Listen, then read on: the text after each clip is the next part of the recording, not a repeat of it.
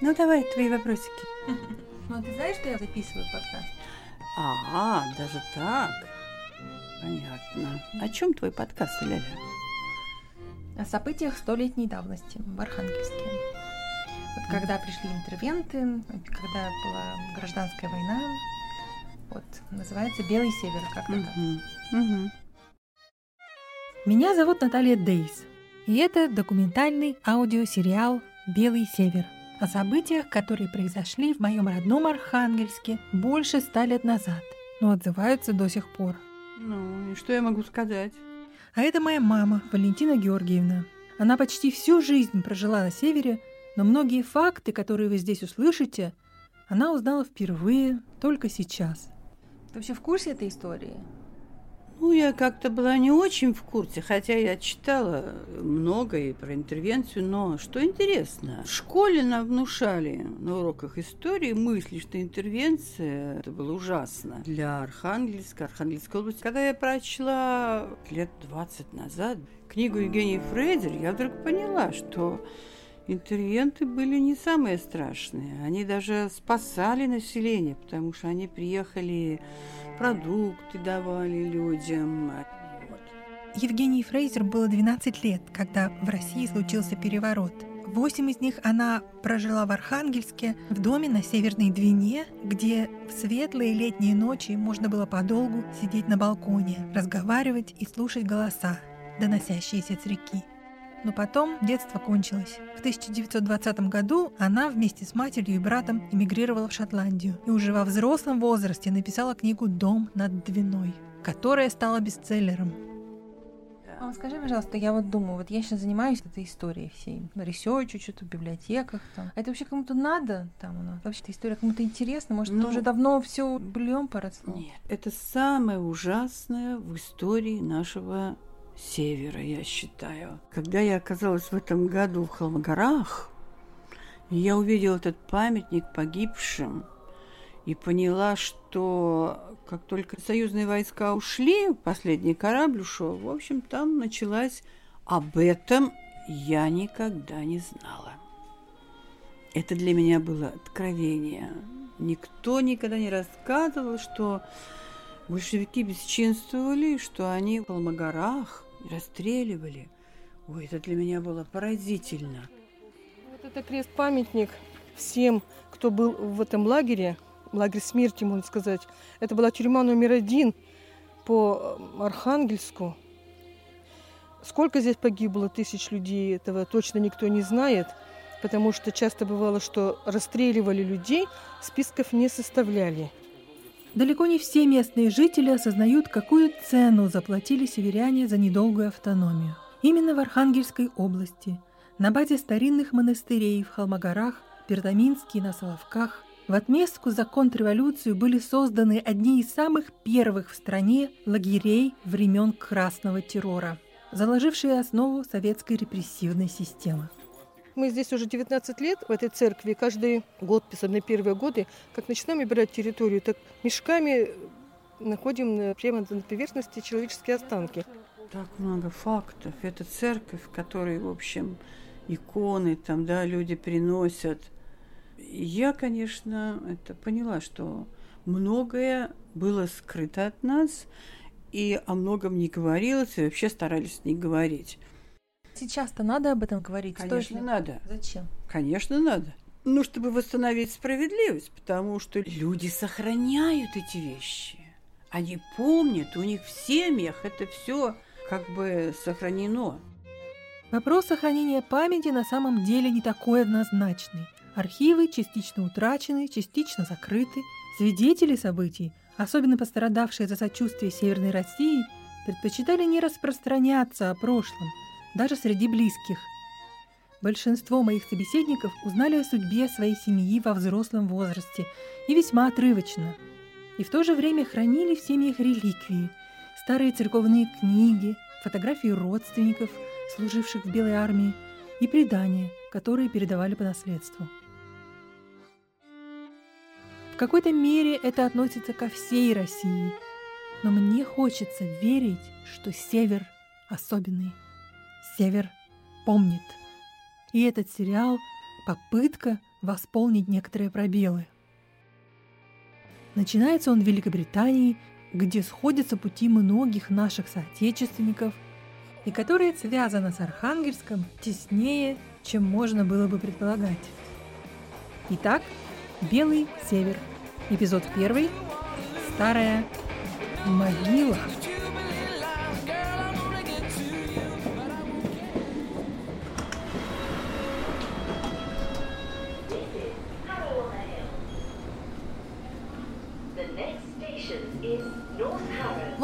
Подземка привезла меня в Хэроу, район на северо-западе города в 15 километрах от центра.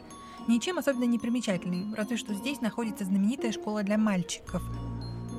Но я здесь не за этим. Я ищу старинное кладбище. Excuse me, do you know where the cemetery is? Which one, madam? The uh, Harrow Cemetery. Do you want to walk or do you want to get a bus? No, I want to walk. Okay. Fair. Небольшая справка. Антибольшевистский переворот в Архангельске произошел в ночь с 1 на 2 августа 1918 года. А уже днем в город вошли представители иностранных военных сил, выступивших союзниками Белого движения. В результате на территории Архангельской, части Вологодской и Алонецкой губерний, сейчас это Республика Карелия, образовалась автономная Северная область. Продержалась она сравнительно недолго, по февраль 20 года. Но после ее падения многие мои земляки и соотечественники оказались в Лондоне, начиная с человека, который возглавил Северную область, Николая Васильевича Чайковского. В свое время он назывался дедушкой русской революции и кое-что значил. Закончил здесь, на кладбище Хэроу.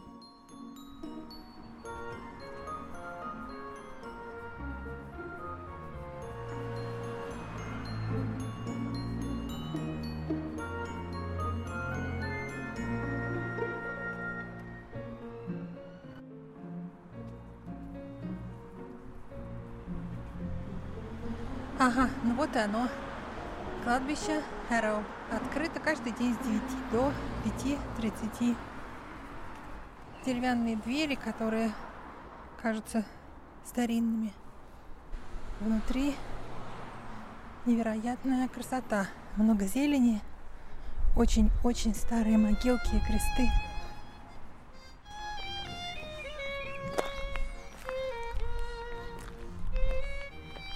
Насколько я знаю, сейчас на этом кладбище нет свободных участков. То есть практически все могилы относятся к 19-20 векам.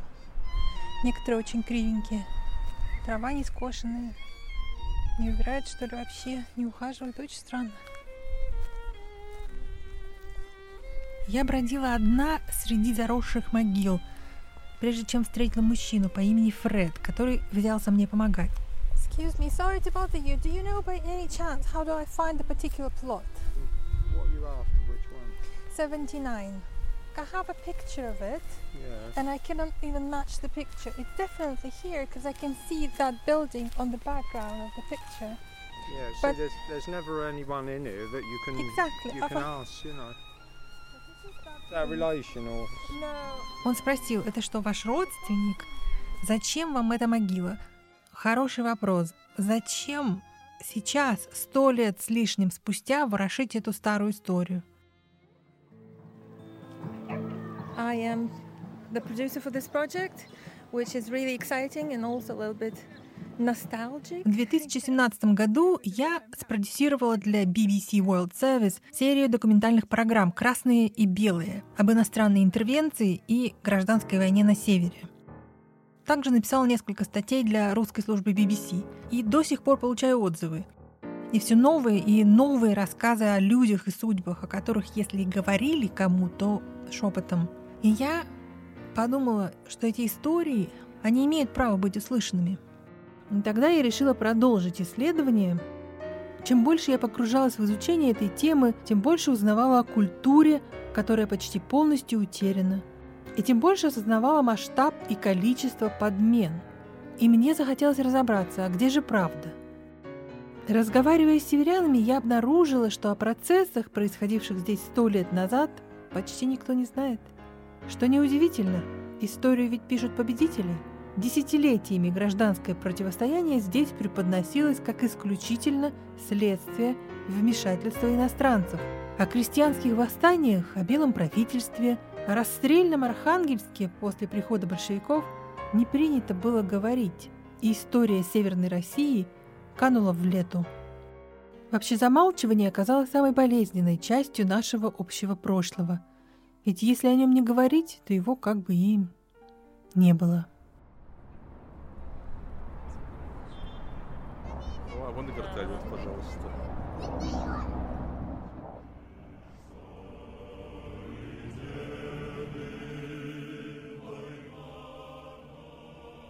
Андрей, мы с вами сегодня встретились на Поклонной горе. Почему мы здесь? Э, Ну, на- наверное, из-за того, что здесь э, в самом начале мемориального комплекса находится памятник воинам, участникам Первой мировой войны, который рассматривается как некий, ну, если не пролог, то символически как бы связано с последующими событиями. И тема нашего разговора как раз касается белого движения на севере России, э, в частности, правительства Чайковского. Они мыслили себя как э, правопреемники исторической России, то есть той России, которая в 2014 году вступила в Первую мировую войну. Московский историк Андрей Мартынов согласился встретиться со мной в жаркий летний день, когда все, кто мог, были на дачах. И вот этот памятник как раз отражает эту эпоху, по крайней мере, такая была задумка, да? Да, да. Ну, здесь изображены с двух сторон символические фигуры различных воинов, разных родов войск, э, солдаты, офицеры, казаки, как раз вот как вс- вступившие в Первую мировую войну, защищавшие нашу родину. Андрей, вы написали как-то статью о Николае Васильевиче Чайковском. И вы знаете, когда я искала о нем информацию, я обратила внимание, что практически никто о нем не пишет. Почему он так забыт, незаслуженно? Он ведь, в общем-то, был у истоков русской революции. А, Но я думаю, что здесь сложилось несколько факторов. Если касаться его деятельности как народовольца, как человека, который поддерживал в том числе и террористические направления в этом э, довольно разнообразном э, политическом протесте, то для советских историков он, конечно же, был неугоден его последующей деятельности уже как противника советской власти, человека, который поддерживал контрреволюцию. Для представителей белого движения он был, я думаю, не очень удобен в силу, опять-таки, своего предшествовавшего э, бэкграунда революционера-террориста. И также, ввиду его умеренной политической э, позиции, уже будучи главой белого правительства в Архангельске, может быть, он был для консервативного сегмента белого движения недостаточно правым. Некоторые просто считали его таким вот, ну, чуть, чуть ли не э, кротом вот в лагере белых. э. Воспоминания о Николае Васильевиче Чайковском полярные, прямо скажем. Современники пишут, что он обладал приятными чертами лица, как бы сейчас сказали, харизмой, неиссякаемой энергией и высоким авторитетом в международных дипломатических кругах. Его энергия, несомненно, отразилась на его биографии. Он закончил физмат Петербургского университета в 870-х, будучи студентом, увлекся идеями революции. Был арестован, эмигрировал, затем искал себя в религии, создал секту бога человеков в американском штате Канзас. Закупал оружие для доставки в Россию. Был депутатом учредительного собрания. К моменту появления в Архангельске ему стукнуло 68 лет. Как отзывается о нем один современник, это был честный, идейный, добросовестный старец.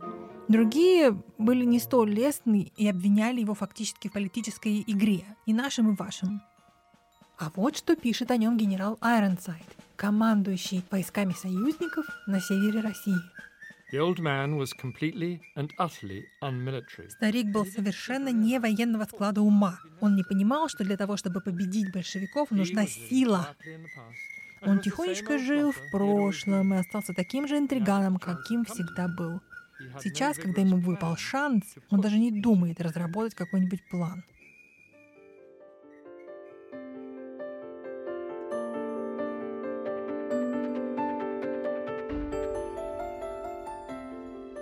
Вы слушаете «Белый север» – документальный аудиосериал об истории Северной России времен Гражданской войны, о людях, которые оказались по разные стороны баррикад, и о том, что это значит для нас сегодня.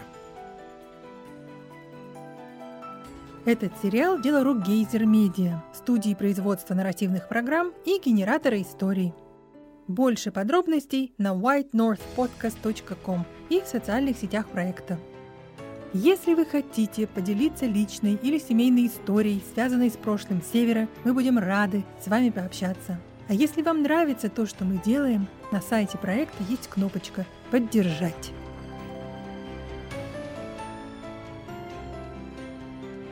Сейчас возвращаемся в Москву к разговору с историком Андреем Мартыновым. Сегодня прекрасный день, июньский, солнечный, и мы решили зайти в кафе. Здесь рядом с Парком Победы, и сервис, конечно, ненавязчивый, и даже, можно сказать, даже Советский. Мне кажется, у нее просто слишком много работы и слишком Вот. Это советский коллег. принцип. Вас много, я одна. Anyway, по-моему, прекрасно сидеть здесь на террасе, видите какие-то цветы. Но мы продолжаем разговор про Николая Васильевича Чайковского. Мгм. Скажите, пожалуйста, как он вообще оказался в Архангельске? Что его туда занесло? А, Это получилось и некоторым образом случайность, потому что после разгона учредительного собрания большевиками он а, пробирался вместе с другими депутатами, членами учредительного собрания на восток. В Поволжье как раз образовывался комитет членов учредительного собрания, которые возглавили вооруженное сопротивление большевикам. И, значит, Николай Васильевич, он а, планировал а, пробраться туда, но по пути ему предложили, как он об этом сам э, говорил, по-моему, если не ошибаюсь, в письме к сыну, сейчас могу ошибиться, а- авантюру. Отправиться в Архангельск и возглавить там э, сопротивление большевикам. Он принял это предложение. А он не говорит нигде, кто ему предложил, потому что такая завеса тайны. А, Нет, я тоже не видел и рискну предположить, что в данном случае на- называть их он боялся тем самым им повредить. А, вы знаете, что меня поразило? Вот то, что вы писали в своей статье, что он все-таки больше консерватор, чем реформатор или революционер. А вот на самом-то деле он же был сооснователем Союза Возрождения России, да, и там была совершенно четкая цель свержение советской власти и восстановление демократического строя. Разве это не радикальная на тот момент идея? В данном случае он рассматривал большевиков как некое зло в большей степени, чем условно говоря, та белая контрреволюция, с которой он солидаризировался, и тем самым стремился образовать вокруг себя максимально широкий фронт, у которых была, по крайней мере, общая цель, в данном случае цель свержения большевистского строя. А дальше уже он надеялся, очевидно, что возобладают как раз не консервативные, а либеральные сегменты вот этой вот антибольшевистской оппозиции. Спасибо большое. Как раз нам принесли напитки. Скажите, Андрей, почему же все-таки у него не получилось объединить вокруг себя людей, у которых была, в принципе, та же самая цель, которые тоже точно так же ненавидели большевиков и хотели от них избавиться? Но, с одной стороны, нужно учитывать, это, пожалуй, самая малочисленная из э, белых армий. Во-вторых, нужно учитывать более чем двойственную амбивалентную политику союзников, которые не задавались целью абсолютной поддержки белых, а их в первую очередь интересовали собственные политические, военные, экономические интересы, и белые в этом плане рассматривались сугубо с прагматической точки зрения. Нужны они нам на данном этапе или не, не нужны? В значительной степени часть политической элиты Запада, они считали, что большевизм самоуничтожится или же он будет вынужден, чтобы не погибнуть от собственных внутренних противоречий, переродиться во что-то более умеренное и, следовательно, договороспособное.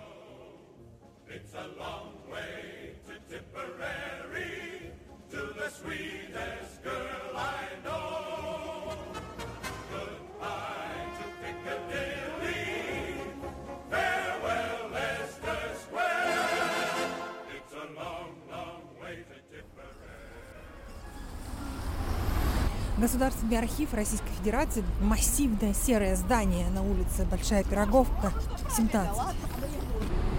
Место козырное, напротив небольшой парк. В этом же здании находится архив древних актов и архив экономики. Бюро пропусков.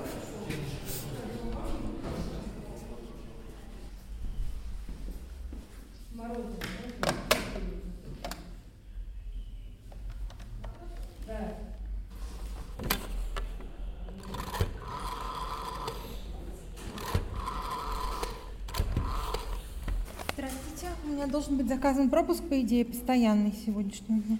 Могли бы посмотреть? Это я. Угу. Замечательно, спасибо. Чтобы зайти в архив, нужно получить пропуск, а потом еще оплатить в Сбербанке стоимость копирования документов. Вот я сейчас печатаю чек. Есть. Все, теперь я надеюсь, меня пустят и разрешат работать.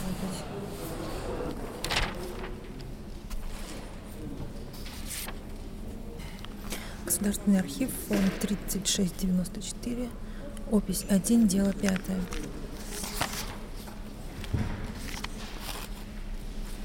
Документы, относящиеся к политическому перевороту в Архангельске 1918 года. Я перебирала документы, напечатанные на тонкой бумаге синими чернилами и написанные от руки, и трепетала. Постановление Верховного управления Северной области, приказы, сметы, материалы следственных комиссий. Некоторые папки выдавались в последний раз в 60-х годах, другие — в конце 90-х. Кое-где стоит собственноручная виза Николая Васильевича Чайковского. Мне, как журналисту, интересно, что в первых постановлениях Верховного управления объявляется о восстановлении демократических свобод, свободе совести, слова, печати и союзов. А через месяц на всей территории Северной области было объявлено военное положение и введена цензура. Предполагалось, что временно, но это не мешало расправе над теми, кто агитировал против новой власти. Вот, например, я нашла дело куплетиста Монтибанда от 15 сентября 18 года, которого постановлением особой следственной комиссии выслали за пределы области за частушки. К сожалению, существенная часть архива, относящаяся к Северной области, была утеряна. Но то, что я нашла в этом и других архивах, включая Имперский военный музей в Лондоне и личные досье родственников участников событий, постепенно помогло мне составить картину, что именно произошло и как – Некоторые открытия оказались весьма неожиданными. Все это вы услышите в следующих выпусках сериала «Белый север».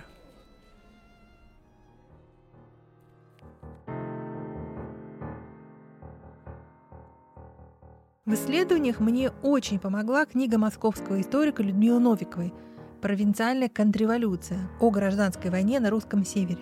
В других материалах российских исследователей, и особенно советских, гражданская война воспринимается исключительно через призму интервенции.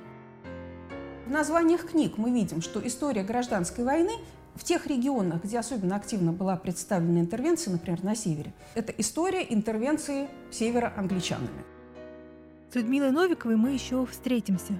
А пока вопрос, почему память о гражданской войне представлена настолько однобоко, я задаю Андрею Мартынову, там же в Музее Победы, где мы начали этот разговор. Мы сейчас находимся на Поклонной горе, э, в музейном комплексе, да, посвященном Великой Отечественной войне. Вот смотрим на эту стелу, да, и это огромный парк, 135 гектаров. Но что касается гражданской войны, почему нет подобного же мемориала? Ведь жертвы наверняка сопоставимые. И это, собственно, часть истории, которая сформировала нас как нацию вот современную. Почему мы этого не видим? А, ну, мне кажется, это просто уже связано с политической волей руководства в России. С одной стороны, попытка при Ельцине примирения оказалась неудачной, как, впрочем, практически большая часть всех э, проектов 90-х годов в том числе связанные с поиском э, национальной идеи и так далее. А в дальнейшем, мне кажется, здесь еще играет роль определенный прагматический момент, э, связанный с тем, что это может дополнительно расколоть общество, потому что понятно, что сторонники белого движения будут говорить, что слишком много уделяет внимания большевикам, э, немецким шпионам, кровавым террористам и так далее. В свою очередь, поклонники красных будут говорить, а что ж это вы ставите памятники кровавому палачу уральских рабочих Колчаку, который еще по совместительству был, как известно, английской марионеткой там. Э.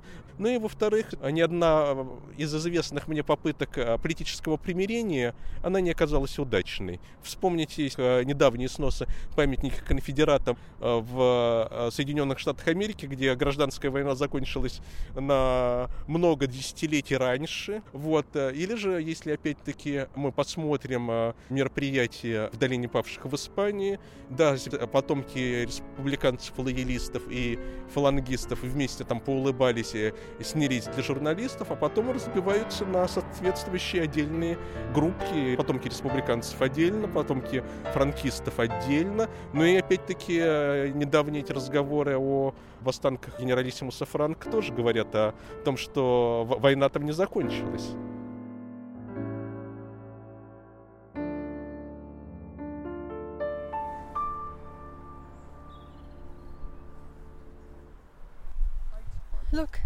Wife of Nikolai Tchaikovsky, Barbara. That's she her. lived to 1949. That's her. That's... Oh, she was quite old. Как вы понимаете, я снова на кладбище в Хэроу, на северо-западе Лондона. Oh. Fantastic. So did they stay together? Yes, they did, yeah. yeah. Why is she on her own? I think something might have happened to that particular grave, to his grave. Итак, мы обошли с этим джентльменом все кладбище, все обыскали. Не могли найти могилу, решили, что, наверное, он где-то в другом месте. И вдруг я вижу Барбара, жена Николая Чайковского. Фантастик. Значит, он где-то должен быть здесь. He should be somewhere here, I think, if that's his wife. there it is. There it is, in loving memory of our father Nikolai Tchaikovsky. So they share the grave. Нашему любимому отцу Николаю Чайковскому. 26 декабря 1850 это он родился, 30 апреля 1926 года. Вот он умер. Вот мы и нашли. Yeah. You see, I don't give up. Do you see that? Nicholas Tchaikovsky. Yeah, yeah. I'm really happy. So it's so deceiving things, isn't it? Like, and yet now, now it looks right.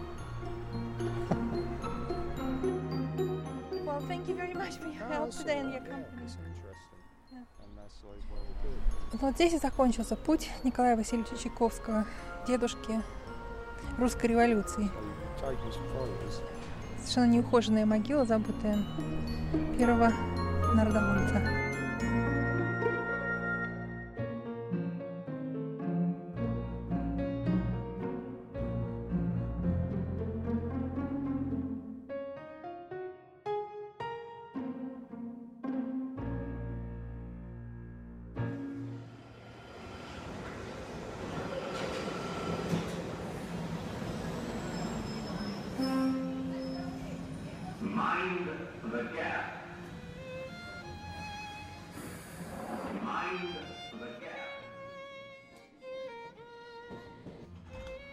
Вернувшись из Хэру, я разместила фотографии могильного памятника Николая Васильевича Чайковского на странице проекта «Белый север» в Фейсбуке. И через несколько дней мне написал соотечественник, который сообщил, что они с женой, вдохновившись моей находкой, отправились в Хэру, чтобы прибрать могилу.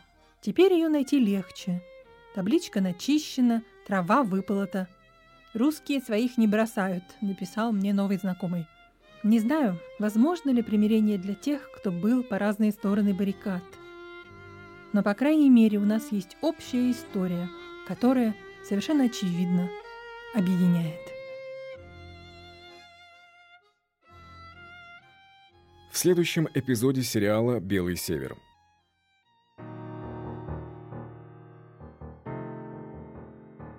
1918 году отца большевики арестовали. Прошел слух, что он будет расстрелян. Я ему это шепотом рассказал. Ну, а у отца очень много было сторонников. Крестьяне пришли, освободили отца и еще двух кооператоров из тюрьмы. И они бежали.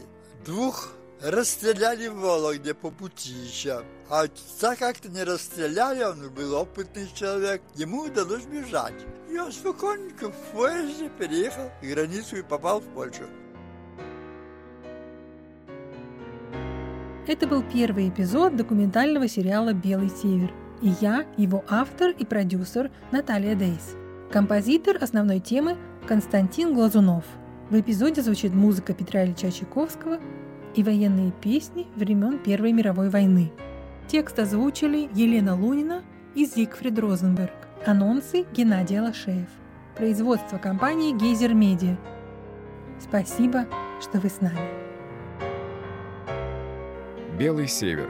2021 год.